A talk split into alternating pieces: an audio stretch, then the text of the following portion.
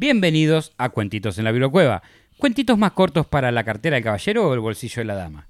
Mi nombre es Cristian Frigo y como hoy siempre está conmigo la gran Mandy Potter. Hola, ¿cómo están? Tengo algo para decir, ¿no es? No, lo hice a propósito. Ah, ok, sí. ok, ok, ok. ¿Cómo están? Mi nombre es Mandy Potter y estoy acá para hacer Pues dije, comentarios. ¿por qué los hombres no pueden tener cartera y las mujeres no pueden tener bolsillo? Esa, bueno, estoy acá para hacer comentarios irrelevantes y ponerle humor a temas que normalmente no lo tienen, pero me interesa saber cómo estás vos, máquina, que me estás viendo del otro Machine. lado. Machine Word. Contéstame en tu casa, si estás bien, decime bien, Mandy, mal, Mandy, del, Del orto, orto, Mandy. Mandy. Y además de hablar como un loco con la tele o con el monitor, también coméntamelo acá abajo que yo te contesto. Y que ahora tenemos somos más monetizables que antes. Así que Más por favor, que cualquier manera que nos puedan ayudar, nos sirve mucho para darle de comer a nuestro operador que no come hace meses. Y si me tiras un super like, nos tiran un super like y nos dejan un comentario con super like, los nombramos al final de cada video. Sí, le hacemos una rima con su nombre si quieren. Estoy inventando en el momento. Eso lo va a hacer Cristian Frigo, porque yo rimando soy muy mala. Pero bueno, Yo también, pero una sale. poesía, les hacemos una poesía. Una poesía, una poesía de dos de tres líneas, claro. Eh, Bueno. De eh, tres líneas y no de merca. ¿Eh? Pensaste, pensaste cualquiera, Rey. Así es la vida. Así estamos. Bueno, Pero bueno, ¿qué preparó para hoy, Cristian Frigo? para hoy tenemos una historia de, eh, de la desaparición misteriosa de un hombre que, que cambió el mundo. De alguna La manera. desaparición misteriosa. De un hombre que cambió el mundo. Ok, a ver. Igual cuando diga el nombre como que medio tiro spoiler. Porque el nombre de él es parte también de la invención que hizo. A ver. Hoy les traigo la interesante historia de un hombre que cambió el mundo y luego desapareció misteriosamente. El hombre en cuestión es Rudolf Diesel. ¿Familiar del actor? No. Bueno, no lo agarraste vos, así que Sí, sí, sí lo Mejor. agarré, pero estaba haciendo chistes. Dice el de la nafta. Diesel el motor Diesel. Ah, ok. Bueno, ah, por ahí algo, algo de auto era. Sí. El 29 de septiembre de 1913, un hombre alemán de 55 años llamado Rudolf abordó un barco en Amberes. Era un corto viaje nocturno hacia su destino en Harwich, en la costa sudeste de Inglaterra. Sin embargo, al atracar al día siguiente, Rudolf ya no estaba a bordo. Puede que te preguntes por qué deberías preocuparte por la desaparición de un alemán de hace de 110 años. Déjame presentarte a Rudolf Diesel, uno de los inventores más famosos de la época, y que inventó, el, exacto, el motor diésel. Por lo tanto, es que hasta hoy en día, más de un siglo después, nadie sabe qué le pasó. Algunos creen que cayó al agua en un trágico accidente, otros piensan que se lanzó voluntariamente, pero hay quienes señalan evidencias tentadoras de que Rufus Diesel, el inventor del motor que literalmente cambió el mundo, fue asesinado. Su asesino se fue impune llevando a cabo el crimen perfecto, pero ¿quién tiene razón? Vamos a descubrirlo. A pesar de ser alemán, Rudolf Diesel no nació en Alemania, sino en París, la ciudad de las luces. Diesel vivió en París durante 12 años hasta que estalló la incómoda guerra franco-alemana, Lo que lo llevó de regreso a Baviera, en el sur de Alemania. Ajá. Diesel siempre fue un estudiante destacado, pero sus talentos iban más allá del aula. Era polígota, políglota, que hablaba diferentes idiomas, leía y escribía poesía, tocaba el piano y siempre estaba en la cima de su clase en todas las materias. En otras palabras, es ese tipo arrogante, genial, que Sí. puede hacer absolutamente todo. Insoportable. El insoportable. Gracias a su destacado historial académico, obtuvo una beca en la recién fundada Real Politécnica Bávara de Múnich, donde conoció a Carl von Lind, un hombre que cambiaría su vida. Lind, conocido por fundar una empresa química que aún en día es gigante en la industria, era un, talento, un talentoso profesor de ingeniería mecánica. Ambos compartían la brillantez académica, bigotes con olor a aceite y tiza, y el deseo de ver sus formidables imaginaciones convertirse en realidad. Tiza, y sí es la que estás pensando. Mientras Lee daba clases en Múnich, inventó una nueva máquina para fabricar hielo, que después se convirtió en una heladera, o sea, he- heavy. Cuando dice se graduó en 1880, Lind estaba estableciendo una planta de refrigeración industrial en París. Dice el ingeniero talentoso y fluido en francés y alemán era la persona ideal para ayudar a Lind en este proyecto. Ajá. En y de hecho era estudiante y después se volvió socio, digamos. En comienzo de una exitosa asociación entre Diesel y Lind se marcó con decenas de patentes en la siguiente década. Sin embargo, Diesel quería más. Como empleado de Lind, todas las ideas que, que tenía no le pertenecían, sino que le pertenecían a la empresa. Ok. Pero sus inventos estaban generando millones para la empresa. Y ni promociones prestigiosas, ni sustanciales, aumentos salariales cambiarían eso. Y no le, Diesel, Diesel básicamente quería una parte más grande del pastel. Básicamente quería su propio pas- pastel. Bueno, pero lo estaba generando, era lógico. O sea, sí, pero pasa que todo lo que inventaba se patentaba la empresa porque era por contrato Y... La empresa ganaba millones y él pagaba siempre y el mismo le sueldo. el. Capitalismo Ponele que le aumentaban, le aumentaban el sueldo, era como que el más gran ganaba en toda la empresa, pero como que él quería ser millonario, él quería tener No, su bueno, propia está empresa. bien, pero era algo que a la empresa le costaba millones y a él le daban un, aumen- un aumento, fin. Sí, sí, sí, pero me parece que igual iba muy, iba muy bien, no iba, iba muy bien, pero quería que su nombre fuera, no, no, no, no darle su, ideas a otra persona. Quería hacer su propia empresa. Sí. Pero sus inventos, bueno, como dijimos, eh, la única forma de ser horneado este pastel era empezar a trabajar en algo fuera del alcance de Lynn, que no estaría cubierto por los términos de su contrato. Irónicamente fue Lynn mismo el quien le dio la idea a Diesel. Esa idea que durante sus días universitarios Diesel asistió a una conferencia dirigida por Lynn en la que aprendió dos cosas muy importantes. Primero, que los motores de vapor de la época eran encantadores, encantadoramente ef- ineficientes, aprovechando en promedio menos del 10% de su energía total disponible. Y segundo, según la teoría termodinámica, era posible crear motores mucho más eficientes. Todo lo que Diesel tenía que hacer ahora era descubrir cómo. Al principio sus esfuerzos no fueron excesivamente exitosos, y eso es quedarse corto, casi lo matan. Sus primeros trabajos se centraron en mejorar los motores a vapor existentes y en llevar a cabo un experimento particularmente ambicioso. Un elegante motor a vapor de amoníaco que al construirlo explotó en su cara. No, señor. Te acabó en toda la cara. Todo por la ciencia. Sus lesiones fueron tan graves que estuvo hospitalizado durante meses y su vista nunca se recuperó por completo. ¿Viste que ahora los científicos usan gafas? Por algo es. Después de varios intentos catastróficos ligeramente menos graves, Diesel ligeramente menos graves, dije, Diesel dirigió su atención a desarrollar un nuevo tipo de motor a combustión interna. O sea, ya dejó de trabajar con los motores, motores existentes a vapor. Y dejó de tratar de mejorarlos y dijo, no es por acá. No, voy a, hacer, voy a hacer algo que revolucione la industria. Quiso hacer un motor de combustión interna. Aportó varias innovaciones importantes, especialmente un sistema de ignición de combustible que dependía de la compresión del aire en lugar de una bujía. El primer prototipo funcional de lo que ahora eh, llamamos motor diésel se completó en 1896. Y las pruebas iniciales, o sea, se mostraron que operaba con un 26% de eficiencia en el uso de combustible. O sea, 16% de eficiencia más que... claro, de un que- 10 pasamos a un 26. Sí, más del doble eficiente que cualquier otro motor existente hasta el momento. Las implicaciones fueron enormes. Cualquier industria que utilizaba motores, es decir, prácticamente todas, podían esperar ahorros de costos gigantescos gracias a una generación de energía mucho más eficiente.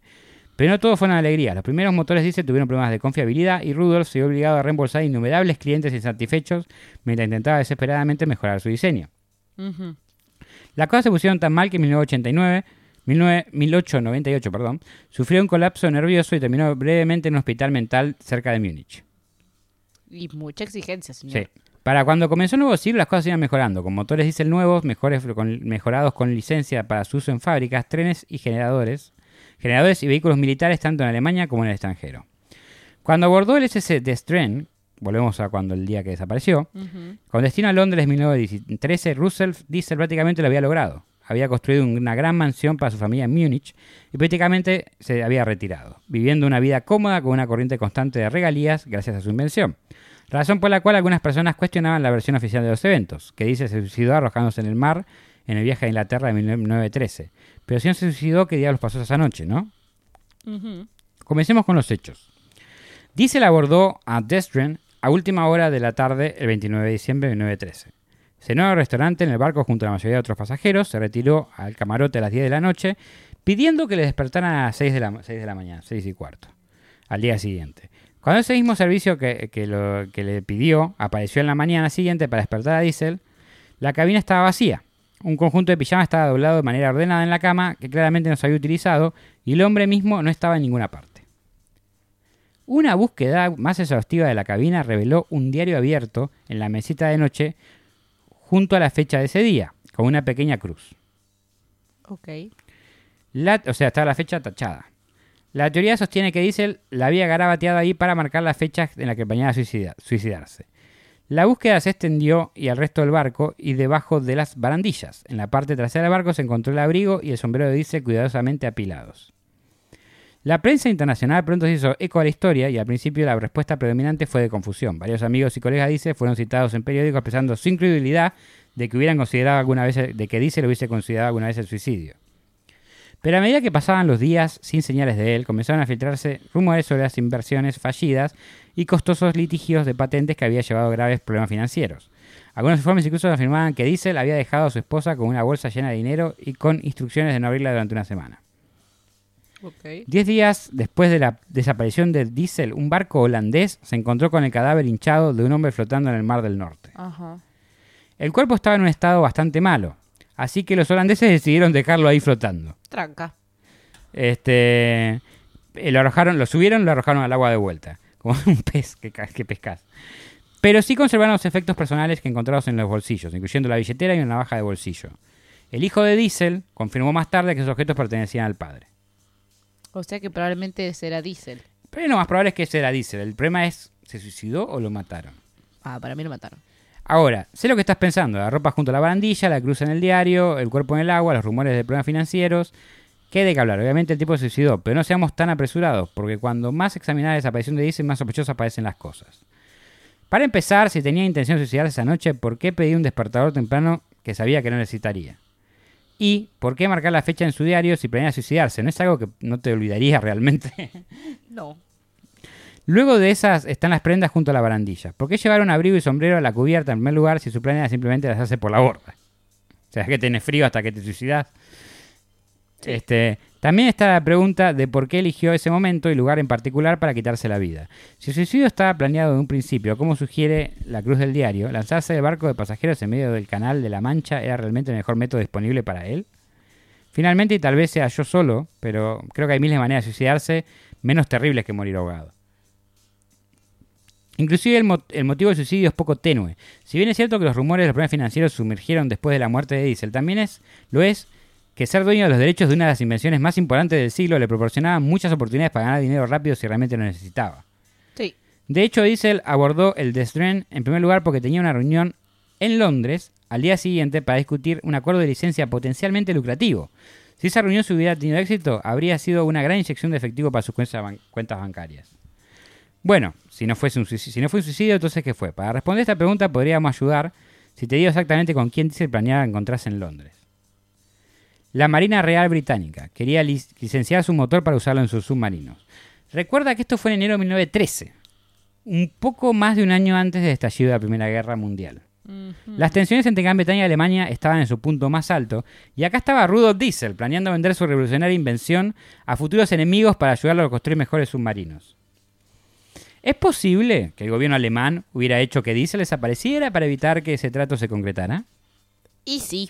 Visto a través del lente del asesino, algunos de los detalles más extraños de este caso comienzan a tener sentido.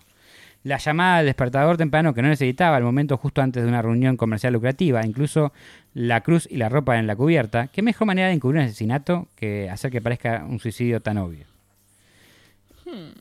Y es poco conveniente que su cuerpo fuera recuperado por los marineros holandeses, demostrando que se arrojó por la borda, pero que luego estos decidieran arrojarlo de nuevo, antes de que alguien tuviera la oportunidad de examinarlo y determinar la verdadera causa de muerte. Y no, querer pe- no quedar pegados en Sí. tremendo quilombo. En cuanto a los motivos, los rumores de ruina financiera solo parecen haber sumergido después del evento. O sea que capaz eran todo mentira, era para cubrir o explicar. Incluso la esposa y amigos más cercanos dicen no sabían nada de, de problemas financieros. ¿Podrían haber sido fabricados? Bueno, no hay evidencia sólida de prueba de que Diesel fue asesinado. Pero al mismo tiempo tampoco hay evidencia sólida de que se haya suicidado. Nadie lo vio saltar, curiosamente no solo los alemanes tenían un motivo para su asesinato. Diesel tenía los derechos de una invención revolucionaria de docenas que, que revolucionaría docenas de industrias diferentes, lo cual lo convertía en un hombre increíblemente poderoso, pero también peligroso. Uno de sus objetivos de diseño al imaginar un nuevo motor era hacerlo capaz de funcionar con casi cualquier combustible. El primer prototipo funcional estaba tan contento quemando aceite de cacahuate como lo estaba derivando del derivado del petróleo, lo que convirtió al motor diésel en una amenaza, una amenaza potencialmente enorme para la ya inmensamente poderosa industria del petróleo. Claro. Te estaba haciendo enemigos.